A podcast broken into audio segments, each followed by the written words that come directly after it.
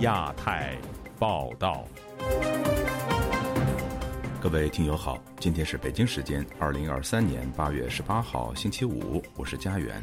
这次亚太报道的主要内容包括：台湾的副总统赖清德过境旧金山发表演说，欢迎与抗议场面同时出现；台湾试射雄升导弹，可攻击中国东南沿海军事基地。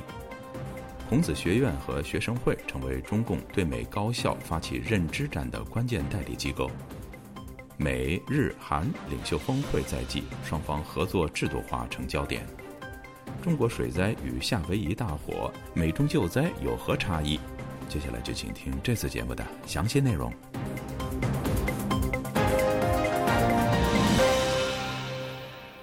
结束巴拉圭之行的台湾副总统赖清德在返台途中，于八月十六号过境美国加州旧金山。当天下午，当地出现了欢迎和抗议赖清德过境的民众。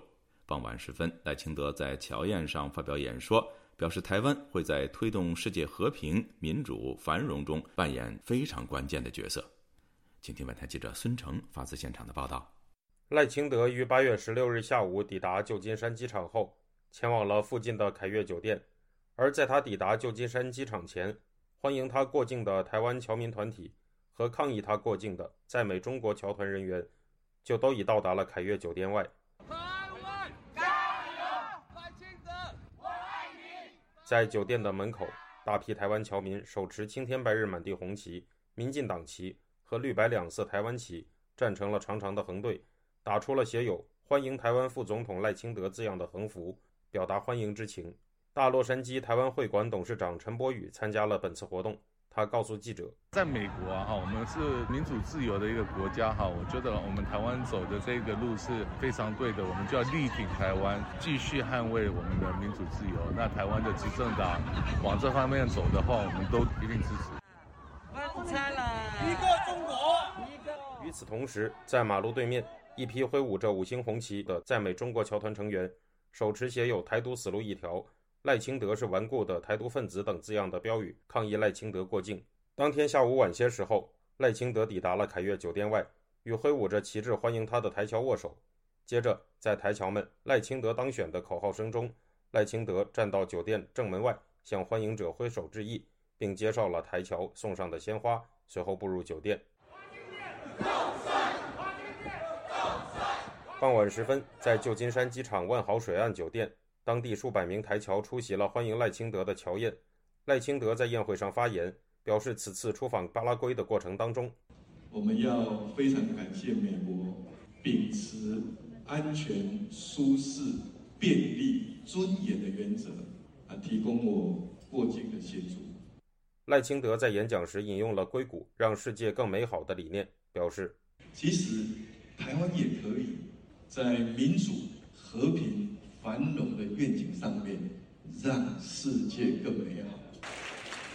我向大家承诺，未来我会竭尽所能，以和平作为灯塔，用民主当指南针，带着台湾继续往前进。美国在台协会主席劳拉·罗森伯格也在乔宴中进行了演说。谈到了美国与台湾在经济、文化和技术方面的联系与合作情况，并表示拜登政府致力于扩大台湾在不以国家身份为成员资格先决条件的国际机构中的伙伴关系，以及台湾与如巴拉圭这样志同道合的伙伴及盟友的接触。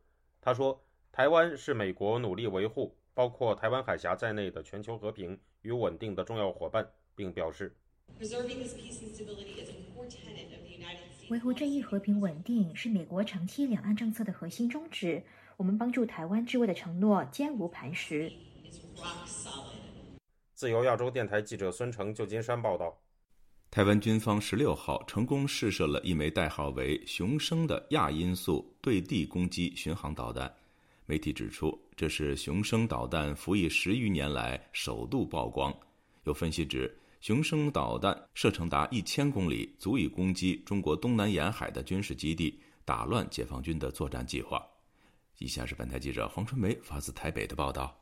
周四清晨，台美联合报清楚拍摄到台湾军方不能对外公开的雄升飞弹。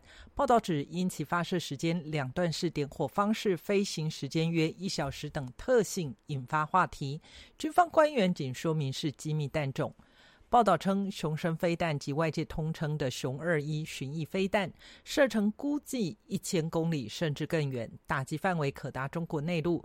据曝光的影像，若以飞行距离换算，若要攻击一千零五十公里外的目标，刚好飞行一小时。国家政策研究基金会副研究员接种接受本台访问时表示，雄升飞弹看起来是缩小版的战斧飞弹，它被台军设定为源头打击，以攻击中国东南沿海的军事目标为主。他解释，所谓的最大射程，应是飞行高度够高，而且直线飞行。但因台湾缺乏卫星引导，只能以攻击固定性质的目标为主。所谓的一千公里射程，在战时不具实用性。说要攻击南京，是在暂时不太可能了。所以它主要还是以东南沿海的地面目标为主，而且特别是固定目标，机场或者是一些港口。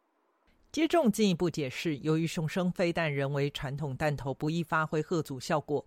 但台湾军方构想，希望破坏共军后勤与动员计划，在部队登船、物资装载前进行攻击，让输送计划遭到延迟，争取更多时间，同时打乱对岸的作战计划。台湾的国防安全研究院副研究员舒孝煌告诉本台，中共对台军事威胁，外界认为中国第一波一定以飞弹攻击台湾的关键基础设施，至少削弱台湾反抗能力，接着展开海空争夺，最后才是两栖登陆。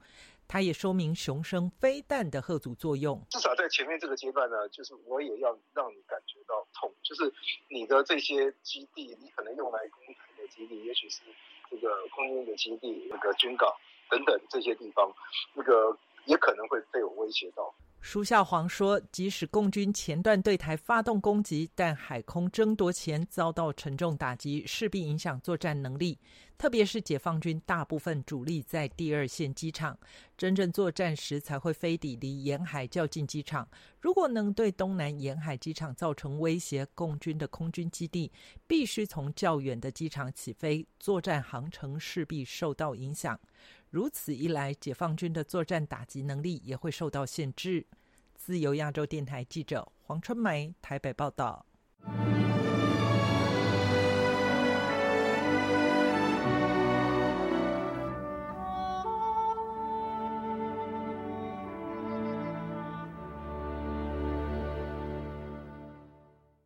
美日韩三国领导人将于星期五举行峰会，寻求把三方合作制度化。有外媒报道，在中国威胁下，三方或将设立热线以应对紧急事态，并把台海和平稳定内容写进联合声明。详情，请听记者吕希的整理报道。美国总统拜登、日本首相岸田文雄和南韩总统尹锡悦将会在周五在华府近郊的戴卫营举行三方领袖峰会。这将是三国首脑在国际场合以外第一次举行单独会面，也是拜登就任美国总统以后第一次在戴卫营接待外国政要。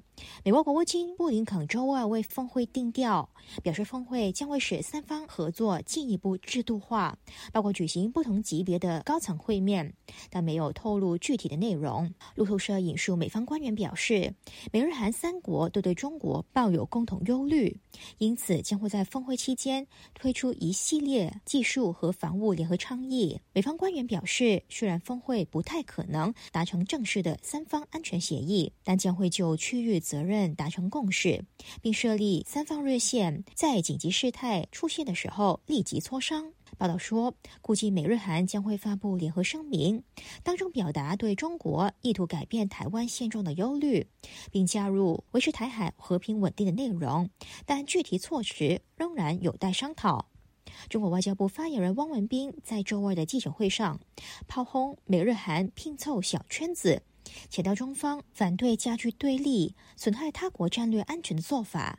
本台英文主报道，有美国学者表示，三国领导人这一次峰会更重要的一个任务是要提防美国前总统特朗普或持相同外交观点的候选人重返白宫，并重拾美国优先政策，再一次退出北亚事务。而日韩寻求和美国建立制度化合作关系的目的，就是要应对美国政治的不确定性。美国联邦众议院外交委员会主席麦克麦考等多位议员发表声明，欢迎日韩首脑到美国参加峰会，强调提升三边关系是维持自由开放印太地区以及基于规则的国际秩序的关键。议员赞扬日韩领导人解决历史分歧。促进三方的共同价值，促进繁荣，并扩大三国在印太地区的经济和国防合作，以应对共同挑战。自由亚洲电台记者吕希，英国伦敦报道。多位学者本周四指出，中共当局正在透过渗透美国高校学术机构以及学生组织进行所谓“认知战”运动，对美国学术自由和国家安全构成了威胁。今天，本台记者经纬的报道。孔子学院长期以来在中共对美高校认知战运动中发挥重要作用。虽然在美国政府和立法者的施压下，在美设立的孔子学院数量从一百多家降至约十二家，但中国学生学者联合会和其他组织仍在继续执行中国政府的这一任务。在华盛顿智库哈德逊研究所周四举行的研讨会上，美国非营利组织全国学者联合会高级研究员欧克斯内瓦德指出，中共渗透美国校园不仅意图重塑外界对中国，特别是中共的看法，还在于更广泛的参与美国基础研究，获取可用于军事和商业的技术。他说，在中共的这一行动中，关键一环是孔子学院。美国国会美中经济与安全审查委员会一八年就曾发布报告指出，中国政府利用、影响和渗透美国教育及学术机构。除了孔子学院，中国学生学者联合会也与中国驻美大使馆来往过密，且暗中接受大使馆资助。但欧克斯内瓦德认为，即使是面对美国政府和社会广泛的抵制，中国政府仍有其他方式，以更专业化的手段采取战略性措施渗透关键领域。很多人提到最近关闭孔子学院的阿尔弗莱德大学。该大学已经从美国政府获得了一份价值数百万美元的合同，以帮助完善超音速导弹技术。很多人员也参与了工程陶瓷项目，这些人员也与孔子学院密切联系。据法轮大法信息中心今年五月发布的一份报告显示，在调查中有五分之一的受访者表示，中共在美国高校的宣传和其他影响使他们对自我认同为法轮功学员感到不适。该报告作者之一，法轮大法信息中心研究员辛西亚表示，至少有四十五所美国院校里有学生或教师修炼法轮功，这些学员也生活在中共的大规模监控之下。Chinese international student from California said, "quote Family members in China were called regarding." 在调查中，一位来自加州的中国留学生表示，他在中国的家人接到电话询问他的行踪和电话号码。与此同时，其他几名学生的家人也因为他们在美国的活动而受到骚扰，中国政府以此敲诈、威胁和恐吓这些学生，试图阻止他们举办法轮功活动，揭露中共的罪行。上述报告发现，在至少九所美国大学中，受访者表示曾经面临或听说过法轮功活动受到中共干扰的事例，其中六起案件和中国学生学者联合会有关。自由亚洲电台记者金伟华盛顿报道。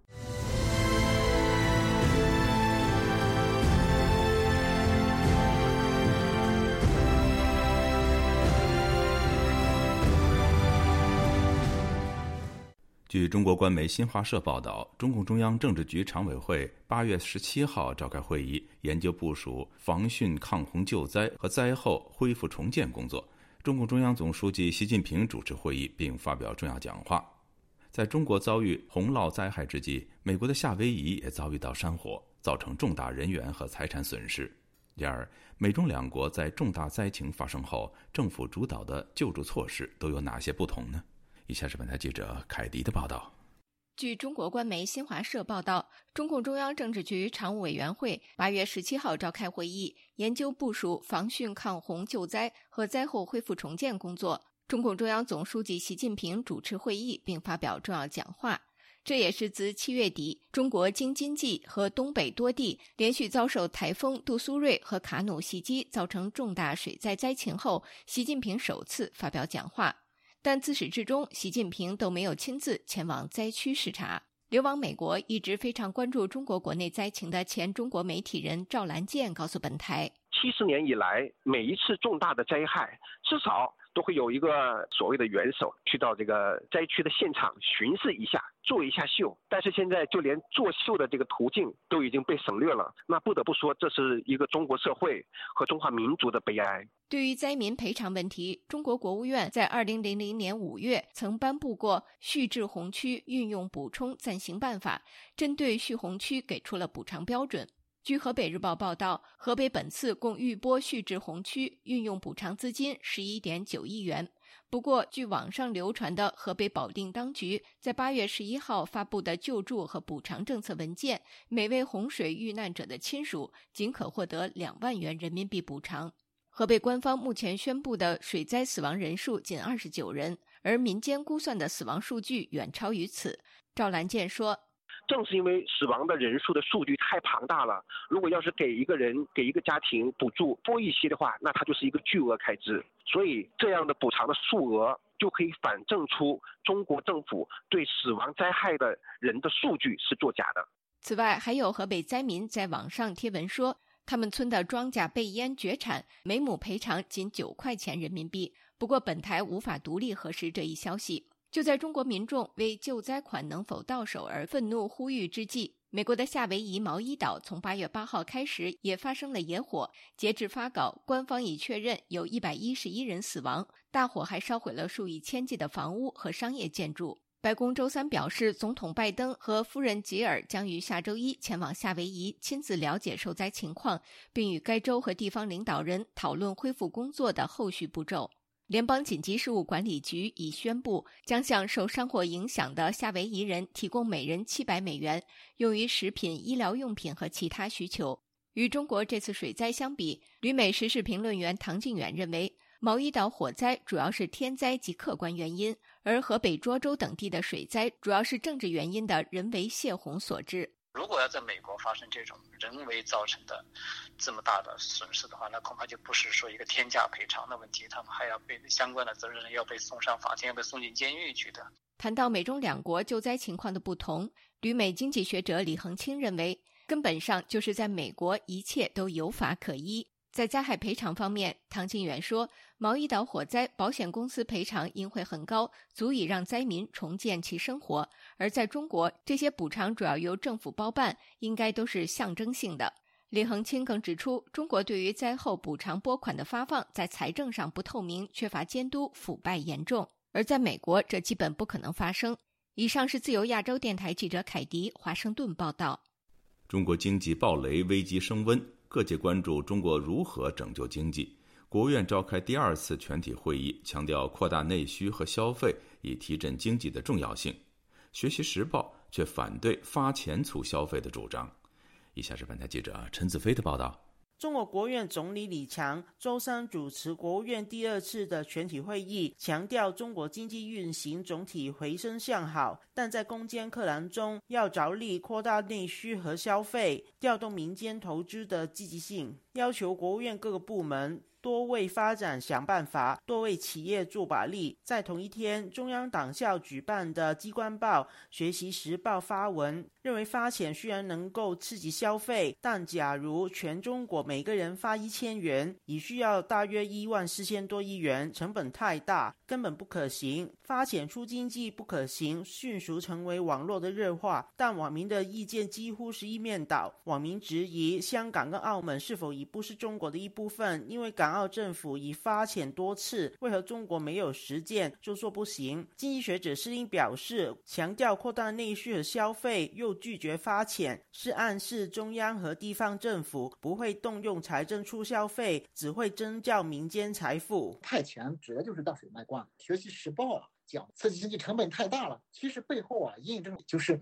他就算是想要大水漫灌，想要啊派钱的话。他也没有像胡温那个时候一下子可以生出四万多亿人民币，华北呢，还有东北水灾嘛，已经呢向地方啊多次拨付了中央的救灾专项资金，他又不能承认没有多少闲置的这个财政资金呢，这就是中国政府最尴尬的。那么所以说呢，现在中国政府的办法呢，只能是从老百姓那里呢去去割一些韭菜。时事评论员方源表示。党媒批评发钱出消费的言论是试图把民众的合理期望误导为民间的认知误区。当局不承认，不想让民间有支配财富运用的权利，影响到中央的绝对主导权。中华经济研究院第一研究所驻研究员王国成在本台节目《亚洲很想聊》表示，在民主国家面对经济危机，会通过自身的修复机制慢慢走出谷底。但中国政府处理房地产暴雷。情况如同拆开炸弹，担心连锁反应会出现如同金融风暴的情况。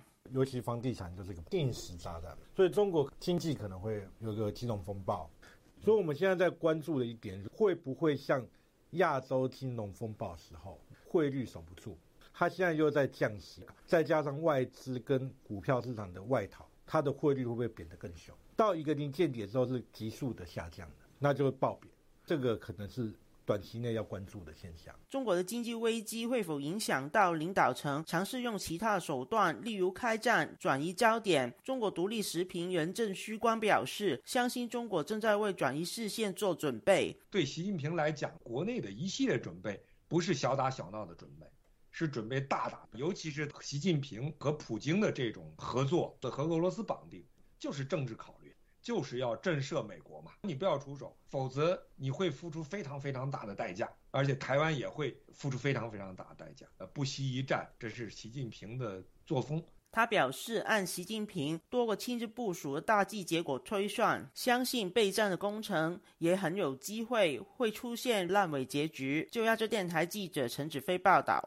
广东省政府办公厅发布稳就业的十六条措施。呼吁各企业增加用工，鼓励金融机构吸纳就业，包括对员工技能培训。不过，却不再提促进外贸发展。据学者披露，有地方政府弄虚作假，为失业的大学生安排用人单位盖章，制造就业假象。以下是本台记者古婷的报道。近日，广东省政府办公厅发布关于优化调整稳就业政策措施，全力促发展惠民生的通知，要求加大市场主体稳岗扩岗支持力度，延续实施阶段性降低失业率、保险汇率政策，并鼓励重点用工企业配备就业服务专员，落实落细岗位收集、技能培训、送工上岗、劳动关系指导等服务。中国经济学者孙强周四接受本台采访时说：“政府哪有钱呀？现在广东是为数不多的几个财政能自保的地区，让广东杀开一条血路。现在全国起码有三十个省市都是赤字，你说怎么办？谁给你拿钱出来呀？那开国际玩笑，他们干什么都干不成了。”通知还鼓励金融机构开展就业创业金融服务。十六条措施包括鼓励金融机构按规定向吸纳就业人数多、稳岗效果好且用工规范的实体经济小微企业及发展前景较好的个体工商户、小微企业主发出贷款。还鼓励各地围绕制造强省建设。百县千镇万村高质量发展工程等战略开展职业技能培训等。今年一千多万大学生毕业，能找到工作的不足两成。学者孙强披露，有街道办人员伪造大学毕业生就业人数，隐瞒失业情况。好多地方大学生毕业以后一到社区，那就会通知你先去盖章，某一个单位盖个。盖个公章，就算你就业了。现在到处都在盖章，反正托托关系不，只要盖个公章呢，我就不追究你了，我也不说你躺平了，你这爱干嘛干嘛。反正我往上报，我就说你就业了。这就业的水水分太大太大。本台从多个渠道获悉，今年大学毕业生绝大部分至今找不到工作，于是前往北京、上海、广州及深圳寻求出路。但是这些城市的科技公司都表示没有招聘指标。广州一公司人力资源部负责人赵女士告诉本台，截至上周末，今年该省大学毕业生找到工作的不足百分之二十五。财经评论人士蔡胜坤接受本台采访时说：“长期以来，广东经济发展以外贸加工为主要产业。这次广东省政府推出的稳经济和稳就业措施，不提外贸实属罕见。现在这个外贸出口肯定是面临着巨大的危机啊！在这样的一种情况下，广东又还面临很大的压力。呃，广东如果是呢，呃，经济不能增长。”呃，财政税收啊不能增长，他又没有办法呢，呃，去完成这个中央啊，呃，这个安排的这个财政税收的这个指标和指任务。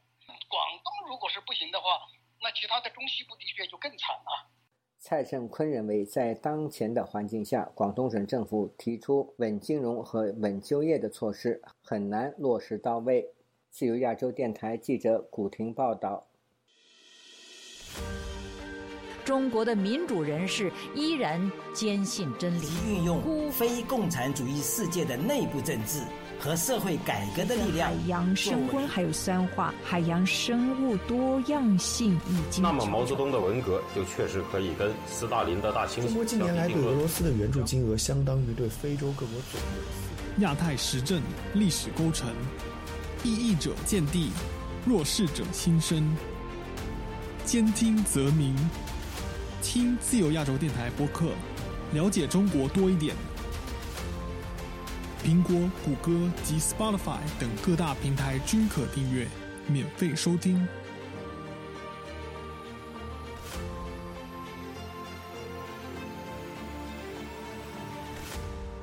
前中共中央党校教授蔡霞教授，欢迎您；北京之春的荣誉主编胡平博士，首席顾问于茂春于教授，欢迎您于教授；前参谋总长李启明李将军。你干嘛要跟十四亿中国人民为敌呢？你只要跟那九千万的中国共产党为敌就可以了。就是说，法律的执法者他可以随意解读你的争议的话，这是一个非常恐怖的一个一个一个现象啊！美国现在终于认识到，说你要扳倒我的话不是假的，你是真的认真的干。我已经决定，我会死在台湾。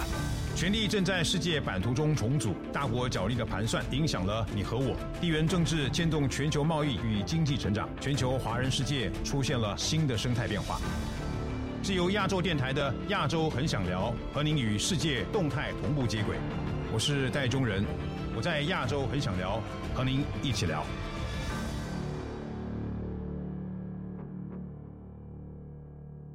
听众朋友，接下来我们再关注几条其他方面的消息。卫星图片显示，中国正在南海有争议的西沙群岛的一个岛屿上修建一座机场。越南和台湾也声称对该岛屿拥有主权。据美联社报道，位于西沙群岛最南端的中建岛的工程与东部南沙群岛七个人造岛屿的建设类似，这些岛屿都配备了飞机跑道、码头和军事系统，尽管规模较小。中国声称对南海拥有主权。否认其他国家的主张，并无视国际裁决。美国高科技公司英特尔星期三表示，将放弃以五十多亿美元收购以色列芯片制造商高塔半导体公司的计划。据《华尔街日报》报道，该交易需要在多个司法管辖区获批。此前，中国的监管机构尚未批准。英特尔表示，将按照双方协议中的条款，向高塔支付三点五三亿美元的终止费。英特尔于二零二二年的二月同意收购高塔。据其网站上的信息，高塔半导体在以色列、加利福尼亚州和德克萨斯州以及日本都设有生产设施。据本台老挝语部报道，老挝当局以涉嫌贩卖人口为由逮捕了两名中国男子，因为他们雇佣未成年女孩拍摄淫秽视频，并上传到他们在 TikTok 的频道。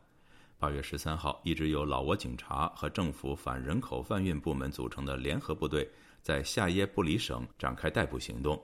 至少有八名女孩被这些男子雇佣制作色情内容。这两名中国男子向警方承认，他们利用社交媒体招募女孩，让他们在自己租用的宾馆里在镜头前表演，每个月给他们五十至七十五美元的报酬。中国大型民营企业以及国企近来连连传出债务违约。恒大集团主席许家印近日传可能与妻子丁玉梅离婚，并怀疑有试图利用所谓假离婚来规避债务之嫌。听众朋友，这次的亚太报道播送完了，谢谢收听，再会。